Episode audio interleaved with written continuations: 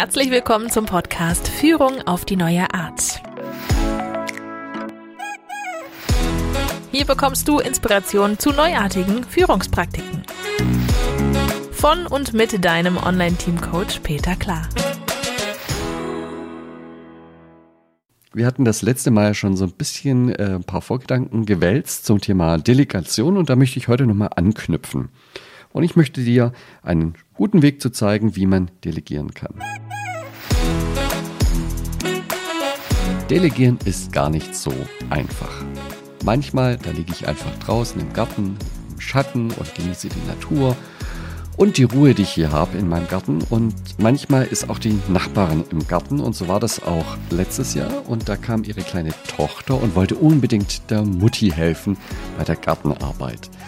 Ja, und das Thema an dem Tag war Unkraut zupfen. Und dann hat die Mutter der kleinen Tochter erklärt, wie man das macht und hat dann die Tochter darum gebeten, sie möge doch dieses kleine Beet vom Unkraut befreien. Und die Kleine hat es auch wirklich mit vollem Elan gemacht. Daran hat es überhaupt nicht gefehlt. Die hat jedes einzelne Pflänzchen, was sich da gezeigt hat, rausgerupft und ist zur Mutti gerannt und hat gezeigt, hier, guck mal, ist das Unkraut, ist das Unkraut, mache ich es richtig. Und wollte dort ein Feedback bekommen. Und so ging das fast jede Minute, stand die kleine Tochter vor der Mama und hat ihr das Unkraut gezeigt und äh, wollte da die Bestätigung haben und das Feedback haben, dass sie auch alles richtig macht und keine falschen Pflanzen ausreißt. Und man hat der Mutter deutlich angemerkt, der wurde das langsam ein bisschen zu viel und sie hat es, glaube ich, auch schon langsam bereut, dass sie diese Aufgabe an ihre Tochter gegeben hat. Die Erlösung kam dann in Form einer Freundin, die vorbeikam in den Garten und dann haben die beiden Mädels gespielt und die Mutter war entlastet und hat dann das kleine Beet einfach noch mit erledigt. Ja, so ist das manchmal mit der Delegation und Vielleicht kommt dir das auch bekannt vor. Ich habe mich da in dieser kleinen äh, Anekdote echt wiedergefunden. Ich muss sagen, manchmal ist Delegation wie ein Gummiband. Wenn das nicht richtig festgebunden ist, dann schnappt das zurück und das kann richtig wehtun, wenn man es äh, ins Gesicht bekommt zum Beispiel. Jetzt hast du alles wunderbar delegiert, die Aufgabe ist toll beschrieben, so ähnlich wie bei dieser Tochter und dem Unkraut und hast alles angeleitet und jetzt kommt der Mitarbeiter zurück und will ein Feedback haben. Da ist doch nichts dabei. Ja, kriegt er halt ein Feedback, wunderbar. Und ich sage nur, Vorsicht, Falle. Da lauert eine gewaltige Falle drin in diesem Anführungszeichen Feedback. Ja, ich verstehe natürlich den Mitarbeiter oder die Mitarbeiterin, die braucht da eine Rückmeldung. Für die ist das jetzt noch so ein bisschen unbequem. Sie weiß noch nicht so richtig, ob das so passt. Und sie braucht einfach eine fachliche Bestätigung, ob das so gut ist oder nicht. So, Jetzt kannst du natürlich einfach hergehen und sagen, komm alleine klar. Das ist vielleicht auch nicht immer die feine Art, weil wenn nachher was schief läuft, ja, dann wird der Mitarbeiter oder die Mitarbeiterin auch sagen, na ja, ich habe ja versucht, Feedback zu bekommen, aber meine Führungskraft war mir da auch keine Hilfe dabei. Wenn du dann Feedback gibst, dann dreht sich es genau um. Ja, und du sagst, ja, das sieht schon gut aus, da würde ich noch das ändern oder da würde ich noch was ergänzen. Und zack, macht es der Mitarbeiter genau so. Ja, und das Feedback verkommt dann zu einer Arbeitsanweisung. Und wenn es dann nachher doch nicht gut war, dann wird der Mitarbeiter sagen, ja, ich habe doch genau gemacht, wie du mir gesagt hast, dass ich es tun soll. Und dabei war das gar nicht so gedacht als mach's bitte so, sondern es war ja nur gedacht, ich habe noch folgende Idee, ja, aber denk bitte selber nochmal drüber nach, wie du es denn tun möchtest. Also über diesen Feedback-Kanal kann es dir ganz schnell passieren, dass eine Delegation zurückschnappt und letztendlich wieder die Verantwortung bei der Führungskraft landet. Ja, und dann kommt natürlich die geniale Idee, naja, dann soll eben ein Kollege Feedback geben und nicht die Führungskraft. Ist das eine gute Idee? Na, nicht wirklich. was, was, was passiert, wenn ich das mache und sage, ich Geh bitte zu dem erfahrenen Kollegen XY, der wird dir ein Feedback geben, ich tue es nicht. Naja, dann habe ich im Wesentlichen wieder eine Hierarchiestufe eingeführt. Ich habe einen Vorarbeiter benannt und dann muss der eben die mir die Kollegen vom Hals erhalten. Das kommt weder auf der persönlichen Ebene gut an, noch ist es organisationstechnisch irgendwie ein Fortschritt, den ich damit erzielt habe. Ich bleibe dann im Konzept einer Hierarchie und habe dann nur meine Hierarchiestufe durch eine neue inoffizielle Hierarchiestufe ersetzt. Also, was machen wir? Der Schwarm muss ran an dieses Thema. Wie geht das jetzt? Im Prinzip hat es die agile Softwareentwicklung schon vorgemacht und dort muss man statt der Führungskraft ein Team einsetzen.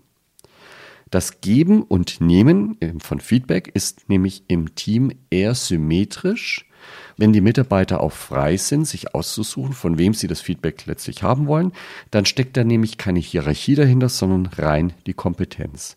Und dann kann es sein, ein Mitarbeiter geht zu der einen Frage zu einer Kollegin und zu, mit einer anderen Frage zu einem anderen Kollegen.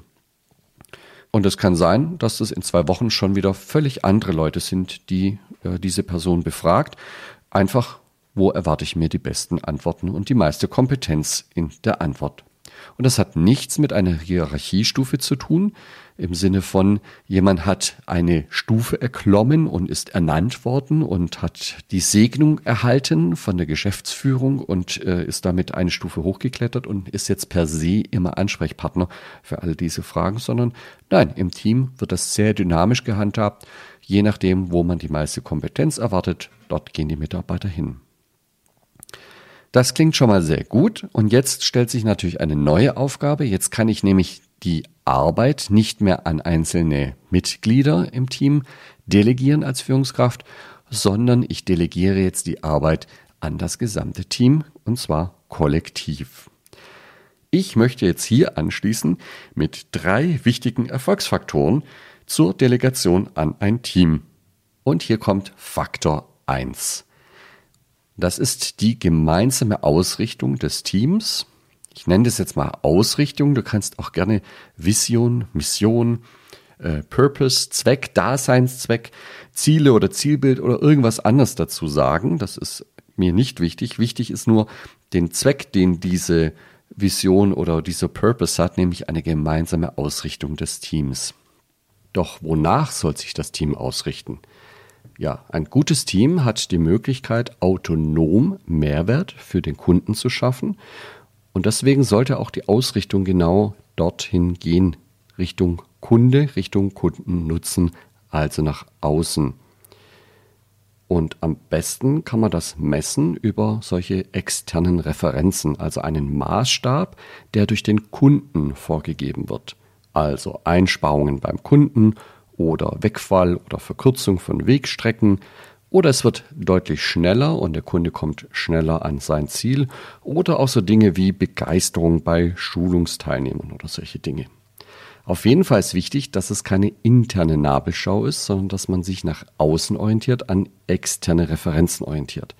Bei einer internen Nabelschau, dann würden solche Dinge wie Umsatz oder Gewinn oder Marge im Mittelpunkt stellen.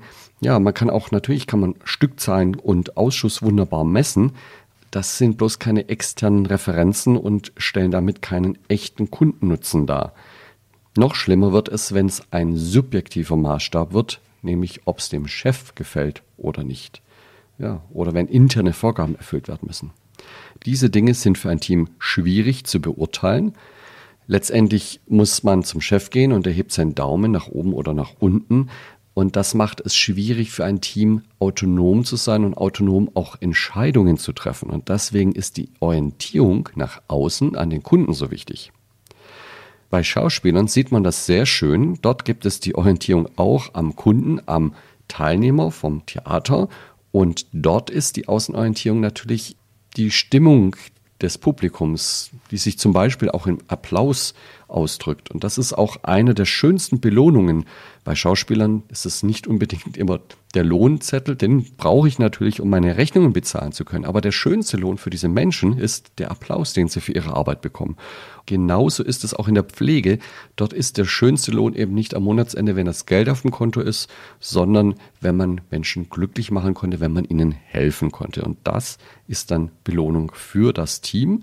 Und so ähnlich wäre es natürlich idealerweise auch bei unserem Team, wenn man dort eine entsprechende Referenz findet, dass man einen Kunden glücklich macht und die Teammitglieder das auch mitbekommen und auch sehen können. Und deswegen ist diese Referenz, die vom Kunden kommt, so wichtig. Sollte man diese Referenz messen, ja, und da kommt dir vielleicht in den Sinn, weil du es schon öfters gehört hast, bei den typischen Management-Seminaren geht es immer darum, Ziele zu setzen und die dann smart zu machen. Darauf möchte ich gar nicht eingehen. Das ist auch gar nicht der entscheidende Punkt und wichtig. Wichtig ist nämlich gar nicht, dass man eine Messzahl hat und klare Werte hinschreiben kann, sondern schlicht und einfach nur, dass man Fortschritte wahrnehmen kann. Wichtig für das Team ist, dass sie das unabhängig feststellen können. Das heißt, das Team kann diese Bewertung selbst vornehmen, ob sie Richtung ihrer Ziele laufen, ihrer Ausrichtung laufen oder davon weglaufen. Am besten ist es, wenn das Team diese Bewertung ohne Zuhilfenahme ihrer Führungskraft selbst durchführen kann. Wenn jetzt so eine kleine Angst erscheint, oh, ich als Führungskraft werde überflüssig, die Angst kann ich gleich mal wegnehmen, in diesem Szenario noch lange nicht. Warum? Naja, es geht ja auch darum, diese Ausrichtung abzustimmen, zum Beispiel mit anderen Abteilungen, vielleicht auch mit der Hierarchie im Haus, auch zu klären, dass das auch in Ordnung geht fürs Controlling und für andere Hilfsfunktionen innerhalb der Organisation. Diese Abstimmung ist tatsächlich Aufgabe der Führungskraft.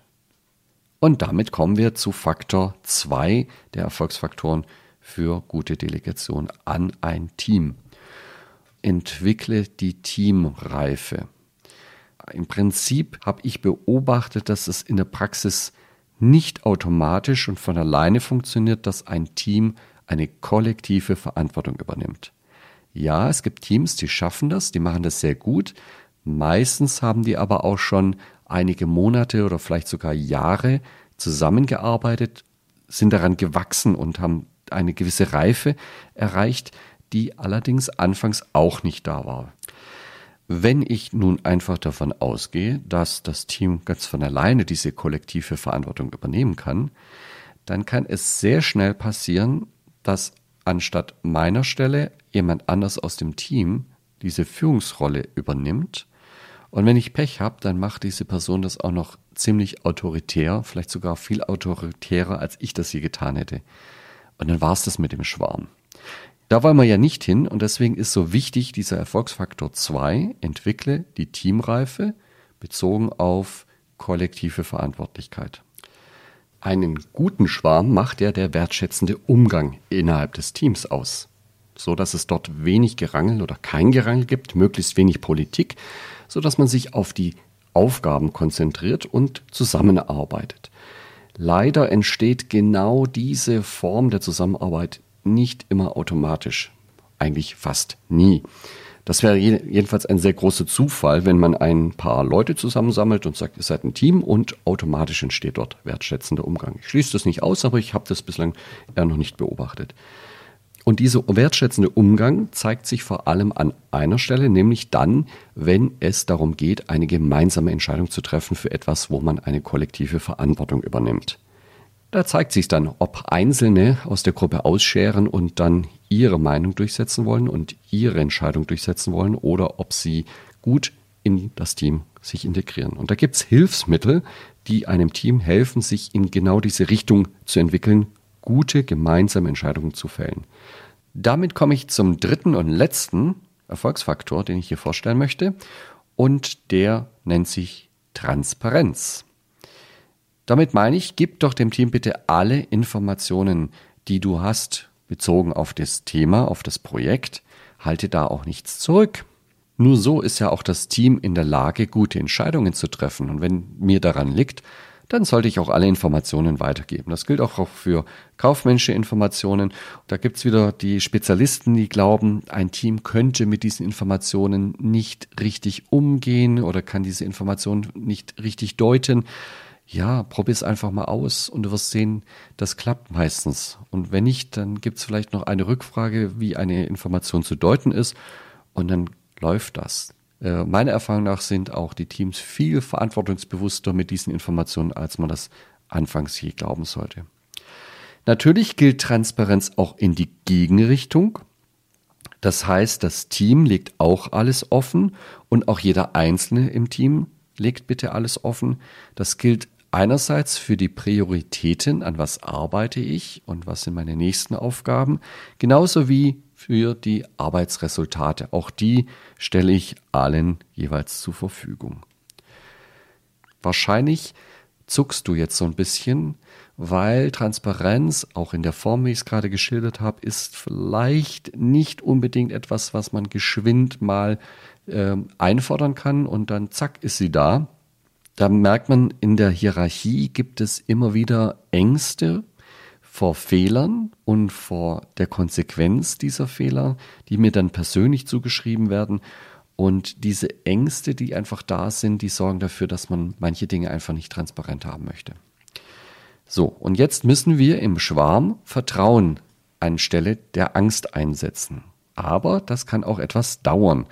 Vor allem kann es nicht angeordnet werden. Das braucht natürlich etwas Training und etwas Zeit, bis Vertrauen entsteht und die Angst weicht.